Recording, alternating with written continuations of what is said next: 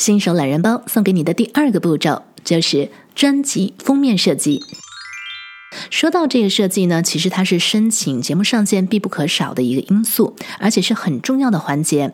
我曾经就是因为随便选了一张图片，然后没有在上面放任何的文字，而导致某一些平台呢没有办法在第一次申请的时候就成功上线，所以我才知道说哦，原来 cover art 是挺重要的。如果你是设计小白，也不用担心，因为现在有一些线上的设计网站，它已经有很多的现成的模板可以给你选择。那么，你就算没有专业人士的帮忙，或者没有预算请人来帮你设计，你也可以在网上非常轻松的就可以搞定。好，先来说一说 Apple Podcast 对 Cover Art 的具体要求，因为其实苹果的这个要求标准呢，也就等同于现在所有 Podcast 上线的一个标准要求。这个封面的设计呢，它要是一个正方形，最小的尺寸是一千四乘一千四的像素，最大的尺寸呢可以是三千乘三千的像素。那么解析度呢是要七十二个 DPI。那大家其实不用太担心啊，这个解析度的设定，因为如果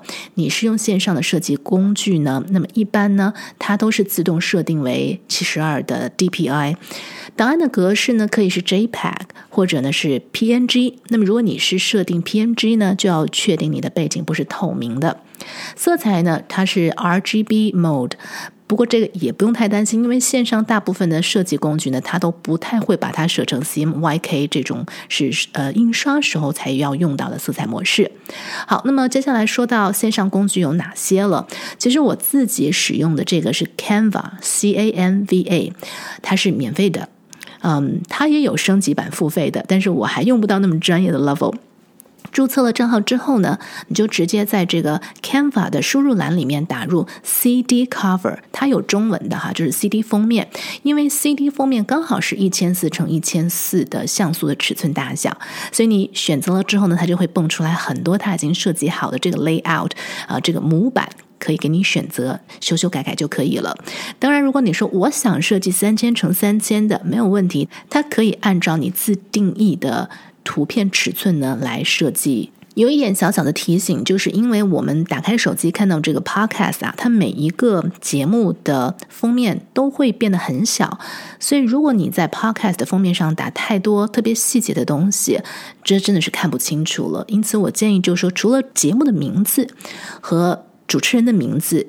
那么其他的东西都可以不用。像我自己的 podcast，我连主持人的名字都塞不下去。那么当然，除了 Canva 之外呢，我有看到网上别的 podcaster 也有推荐其他的几个线上设计的工具，那么评价也还不错，在这边供大家参考。那么我也会在节目的说明栏里面呢，把这些网站的链接放在上面。